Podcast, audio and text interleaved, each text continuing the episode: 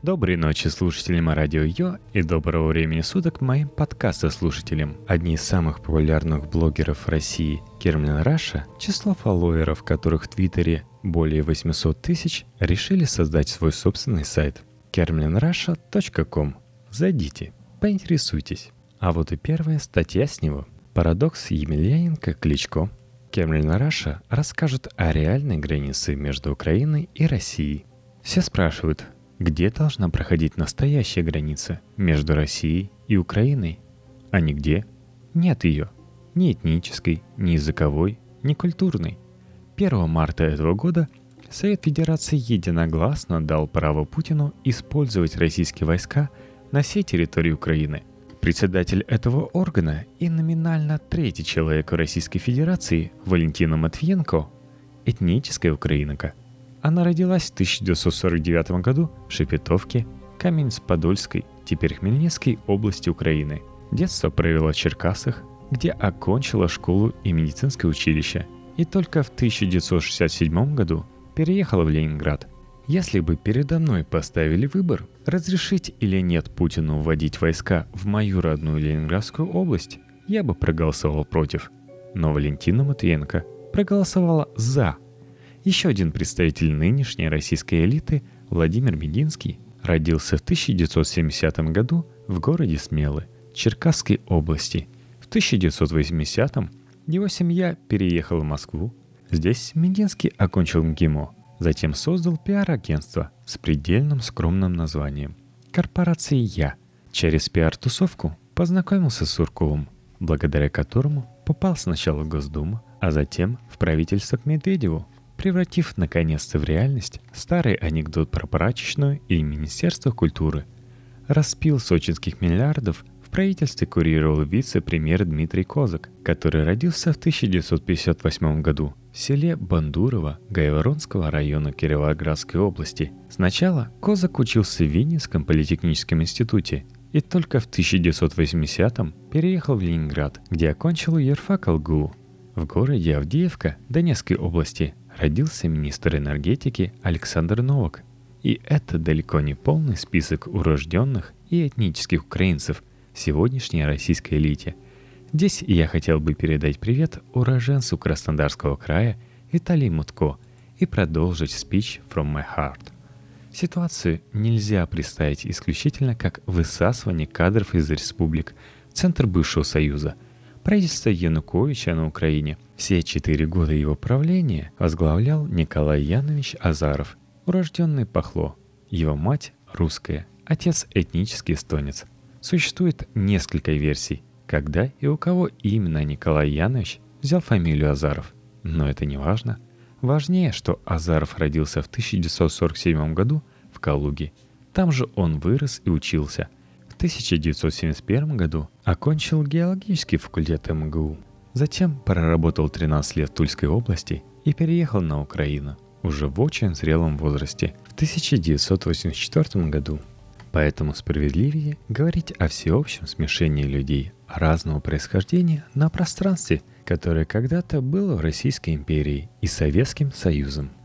Так и получается, что изгнанный президент Украины Виктор Янукович – этнический белорус – его дед родился в деревне Януки Витебской области, а намертво вросший задницей в кресло президента Беларуси Александра Лукашенко – этнический украинец. В интервью Савику Шустеру Лукашенко признался, что бывший президент Украины Виктор Ющенко когда-то даже помогал ему составлять генеалогическое древо. Они оба родом из Сумской области. Если между Россией и Украиной нет явной этнической границы, может быть есть языковая? Боюсь, что тоже нет. Русский — это праймер язык всех украинских политиков, разве что кроме маргинальных Яроша и Тигнебока. Тимошенко, Янукович, Порошенко, Кличко, Яценюк, Турчинов и даже Ющенко. Все говорят и думают на русском. Даже бросить атомную бомбу на Кацапов Юлия Тимошенко обещала, хоть и с помощью нехитрого склеивания фраз, но на языке вероятного противника – Нельзя сказать, что в этом украинская элита далека от народа. Пройдитесь по улицам Киева, и вы услышите русскую речь. Посмотрите e-mail и презентации средней украинской компании. Они на русском. Язык украинского бизнеса – русский. Поэтому и три ведущие деловые газеты Украины «Коммерсант», «Экономические известия» и «Дело» издавались на русском. И даже во Львове прекрасную историю рассказала моя знакомая из Киева, этническая украинка, которая считает, что Россия и Украина – разные страны, а русские и украинцы – разные народы. Она всю жизнь прожила в Киеве, где окончила Киевский институт международных отношений. Через год после окончания вуза, где преподавали на украинском, она решила первый раз в жизни поехать во Львов. Украинским она пользовалась исключительно во время учебы, поэтому тщательно репетировала бытовые фразы, вроде «как пройти в библиотеку». И вот она во Львове. Выходит из такси и на хорошо поставленном украинском спрашивает у прохожего «Как пройти библиотеку?» На что тот отвечает ей на русском «Идите прямо, и через два квартала сверните направо». Настоящий украинский язык – это русский – Другое дело, что за 23 года независимости сформировался самостоятельный диалект русского языка со всеми этими тю и та, которые впору называть Ukrainian Russian по аналогии с American и British English. Лидер Майдана в тяжелом весе Виталий Ключко, выступая на главной площади Киева, обращался к согражданам почти исключительно на украинском. Но попробуйте найти хотя бы одно раннее интервью Кличко-боксера на украинском. Не получится – потому что родной язык Кличко – русский. Так сложилось, что в 2000-х Россия и Украина дали миру двух или трех лучших тяжеловесов в единоборствах. Украинец Виталий Кличко стал первым с постсоветского пространства чемпионом мира по боксу в супертяжелом весе, победив ровно 10 лет назад, в апреле 2004 года, в бою за вакантный титул чемпиона мира по версии WBC южноафриканца Кори Сандерса. Россиянин Федор Емельяненко был общепризнанным королем ММА, не потерпев за 10 лет ни одного поражения. Причем Емельяненко стал культовой фигурой в США и Японии намного раньше, чем в России. Телеканал CBS уже называл его Рокки Марчиано, Майкл Джордан и Тайгер Вудс нашего спорта. А в Корее вовсю снимали рекламные ролики с его участием, когда люди в России обнаружили, что у них под боком в старом осколе скромно живет Тайгер Вудс, смешанных единоборств. Парадокс Емельяненко Кличко заключается в том, что спортсмены, которые являются символами своих стран, при определенных обстоятельствах могли бы странами поменяться. Федор Емельяненко, постоянно подчеркивающий, что он русский и православный, родился на Украине, в городе Рубежная Луганской области. Если бы в 1978 году его семья не переехала в Старый Оскол, он вполне бы мог защищать цвета Украины – в отличие от Емельяненко, братья Кличко родились не на Украине. Старший Виталий родился в Киргизии, младший Владимир в Казахстане, Семипалатинске. Как и все военные, их отец постоянно переезжал из одной точки СССР в другую. И не только СССР. С 1980 по 1985 годы семья Кличко жила в Чехии.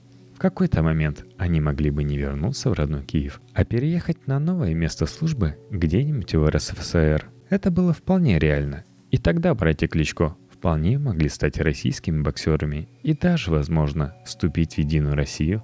В Москве на деньги горячего поклонника бокса Игоря Сечина они могли бы организовать один бой за другим и поднимать патриотический дух сограждан, выбивая непатриотический дух из очередного американского темнокожего атлета. Или наоборот, возмутились бы диктатурой Путина и стали персонами Нанграта – как другой великий спортсмен Гарри Каспаров, в одночасье пропавший с телеэкранов вместе со своим видом спорта, что довольно неприятно, учитывая, что шахматы всегда считались чуть ли не главной русской национальной забавой. Братья Кличко, кстати, тоже очень любят шахматы. Возможно, мы бы узнали, сколько нужно ОМОНовцев, чтобы затащить в автозак двухметрового супертяжеловеса или двух двухметровых супертяжеловесов – а возможно, братья бы уже навсегда эмигрировали в Германию или США. На форумах болельщики постоянно обсуждают, кто Емельяненко по национальности. Сам Федор отвечает на вопрос «Кто вы, русский или украинец?» следующим образом. «Русский. Но если честно, я не делю наши страны, потому что я родился на Украине, я родился в Советском Союзе, прожил весь свой сознательный возраст с двух лет в Старом Осколе но также поллета проводил в Антраците, поллета в Рубежном. Это мои родные города, оба в Луганской области. И не было никаких границ, не было никаких препятствий. Сейчас это два разных государства, но для меня оно осталось единым целым. Виталий Кличко в бытность боксером также говорил, что не считает Россию и Украину разными странами, в том числе в 2012 году, когда занимался организацией своего последнего боя на профессиональном ринге против Мануэля Чара, который проходил в Москве в Олимпийском. Через год на той же арене его брат проведет бой против Александра Поветкина, получив рекордный гонорар в карьере, обеспеченный щедрым спонсорством Роснефти. При этом в Киеве братья не дрались с 1998 года и ни разу не уступали столице Украине в ранге чемпионов мира, в том числе потому, что в Киеве намного меньше платежеспособной публики. Когда речь идет о бизнесе, а профессиональный бокс – это прежде всего бизнес – и о фанатской базе, как важной составляющей этого бизнеса, глупо сокращать ее политическими заявлениями. Так было всегда. Бизнес стирает национальные и конфессиональные различия. Политика же снова воздвигает их. В этом смысле интересно смотреть на эволюцию Кличко из спортсменов-политика. Сегодня было бы особенно интересно спросить его, считает ли он Россию и Украину разными странами – если Украину и Россию нельзя разделить ни по языковому, ни по этническому признаку, можно ли говорить, что это одна страна? Тоже нет. В Англии и США доминируют васпы, белые англосаксонские протестанты. И язык у этих стран один, но это не делает их одной страной. Хотя когда-то они были едины. В России и Украине сегодня тоже доминируют белые православные русско-украинцы – Буквально нерушимый союз Путина-Сечина с Тимченко и Ковальчуками. Именно так Путин-Сечин через дефис. Когда вы в последний раз встречали англов отдельно от саксов, вот и русско-украинцев, пожалуй, тоже глупо делить. Но все это имеет мало отношения к сформировавшимся и зафиксированным международными договорами государственным границам. Например, баварцы с точки зрения языка, архитектуры и культуры намного ближе к австрийцам – чем берлинцам. Но баварцы и берлинцы – это одна страна, а австрийцы – уже другая. Так сложились границы, и именно они зафиксированы международными договорами. А человек, который последний раз пытался объединить Австрию и Баварию, сгорел в конце апреля 1945 года в луже с бензином. Проблема Украины в том, что ей самой, похоже, недостаточно этого простого аргумента. На протяжении всего своего независимого существования она судорожно пытается доказать самой себе, что не является Россией. Но обосновать это отличие трудно, особенно в отсутствии четких этнических, языковых и культурных границ и при наличии нескольких веков общей истории. Все это осложняется и кризисом украинской государственности, который связан с тем, что проект независимой Украины не выполнил те обещания, которые давали его сторонники во время референдума 1991 года – они говорили, что независимая Украина, перестав быть колонией, по уровню жизни будет сопоставима с Германией, Францией и Италией. Результат получился прямо противоположным. В 1991 году уровень жизни украинцев был такой же, как в Польше. Сегодня Польша богаче России, а Украина в несколько раз беднее. Соединенные Штаты, несмотря на языковое и культурное единство, когда-то смогли оторваться от Великобритании и уйти в свободное плавание. Они сделали это через ценности. Им удалось построить более свободное и эгалитарное общество. В XIX веке многие путешественники отмечали, что в США нет таких сверхбогатых лендлордов, как в Англии, но при этом общий уровень жизни выше, имущественное расслоение меньше, а возможностей у рядовых граждан больше. Эта ситуация сохранялась вплоть до промышленной революции – и появление баронов-грабителей в конце XIX века. Однако разделение через ценности проходит не между странами, а внутри них. Поэтому почти вся русская интеллигенция поддерживала Майдан и видела в нем не защиту украинского языка и этнической чистоты украинцев, которая недостижима, а борьбу против закрытой коррумпированной власти и за возможность построить по-настоящему прозрачное – свободное и демократическое общество, самый близкий с точки зрения языка и культуры стране Украинцы на Майдане боролись примерно с тем же, с чем боролись москвичи в 2011-2012 на Болотной. С точки зрения системы управления, нынешняя Украина – это Россия минус нефть. Однако, отличие украинской элиты от российской элиты двухлетней давности в том, что она обороняется не только от своих граждан, она оказалась зажатой между двух огней. Настоящие изменения. Украинскую элиту сожрут, а отсутствие изменений приведет к тому, что ее сожжет Путин, так же, как он уже сажал российскую, буквально съев каждого крупного бизнесмена изнутри и оставив только лояльную оболочку –